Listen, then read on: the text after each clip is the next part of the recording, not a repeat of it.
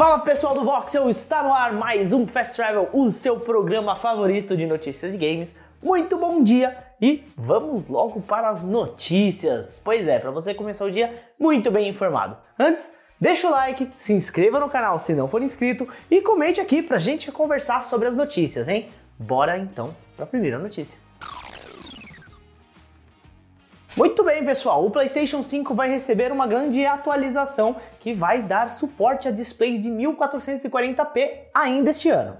Bom, gente, com o segundo aniversário do PlayStation 5 se aproximando, é de se espantar que o console ainda não tem uma capacidade para displays na resolução de 1440p, né? Essa resolução também é conhecida como QHD. Felizmente, isso está prestes a mudar, já que o console vai receber esse tipo de suporte este ano ainda. Além disso, também vai contar com um recurso de criar pastas para os jogos. A empresa confirmou essas novidades nesta quinta-feira, dia 28, dizendo que podemos esperar a atualização para todos até o final de 2022. Para quem tem um monitor QHD, que é bem popular entre aqueles que ainda não querem investir em um monitor ou TV 4K, essa notícia é mais do que bem-vinda. O interessante é que alguns usuários já receberam um convite para participar de um teste beta com essas novas funções. Vale mencionar que além de criar pastas para agrupar os jogos, também tem novas formas de customização da interface do console, comparação de áudio estéreo com áudio 3D na mesma tela, acesso mais fácil às atividades em progressos nos seus jogos, possibilidade de requisitar que um amigo compartilhe sua tela e várias atividades sociais inéditas. É isso aí, gente. A única parte negativa é que ainda não temos um dia ou mês específico para isso acontecer mas a PlayStation não demora muito para soltar esse tipo de updates, tá? E vocês, o que vocês acham do novo upgrade? Vão organizar melhor seus jogos aí, mudar alguma coisa na interface? Compartilhe aí o que, que vocês acham e vamos para a próxima notícia. Bom, gente, já que estamos falando de PlayStation, vamos voltar para uma polêmica de um fast travel que a gente fez não faz muito tempo, tá? Sobre o preço dos jogos indies no console.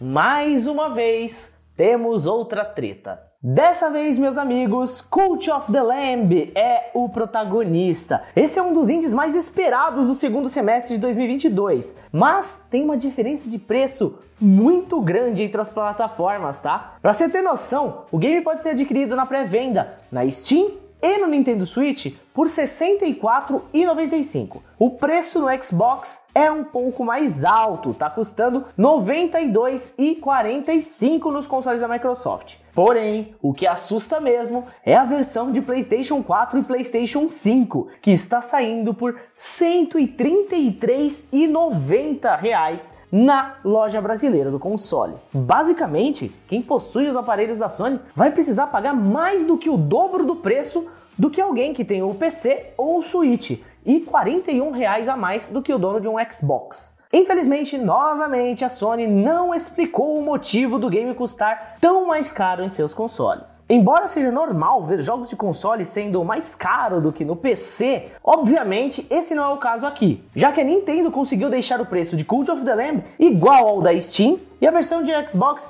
é consideravelmente mais barata do que a do PlayStation, né? Como eu disse anteriormente, a gente já teve uma polêmicazinha no mês passado com a DLC de Cuphead, The Delicious Last Curse, que também estava custando bem mais caro nas lojas da Sony. Bom, gente, é muito difícil de explicar o porquê, já que a própria Sony não dá muitas explicações sobre os valores de suas lojas, mas é o que tem para hoje. Se você quiser jogar o jogo Cult of the Lamb mais barato, vai ter que ser ou no PC ou no Nintendo Switch ou no Xbox, se você vai até pagar mais caro, mas até menos caro do que no PlayStation. Pois é, dona Sony. Bom, vamos então para a próxima notícia. Bom, gente, e agora vamos falar um pouco da Yukon X. Pois é, o evento que está sendo polêmica nas redes sociais. Tem muita coisa aí acontecendo, tem artistas que cancelaram, tem gente tentando reaver o dinheiro dos ingressos, mas não consegue, tem Procon no meio desse rolê todo. Pois é, tem muita coisa e nós aqui do Voxel fomos até o evento para ver como é que estava. O evento estava vazio, não estava vazio, tal.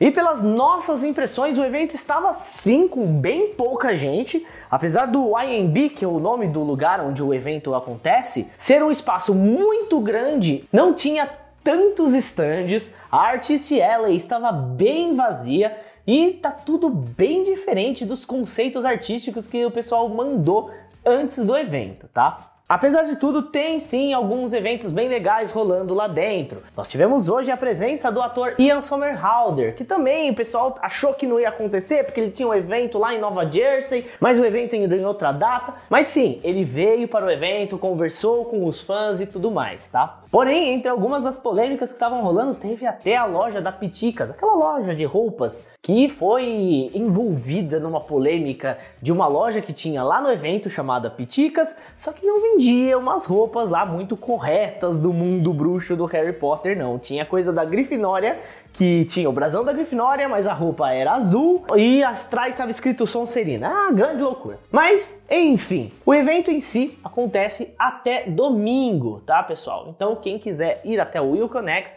ou fica na internet vendo todas as polêmicas rolando, ou pode ir até o IMB acompanhar o evento. Que assim, no final das contas, não tem, não tá tão ruim, tem bastante lugar para jogar. Então tem algumas coisinhas legais, porém o espaço é muito grande para um evento que tem poucas atrações, vamos dizer assim. Quem sabe no ano que vem o evento não dá uma melhorada, né?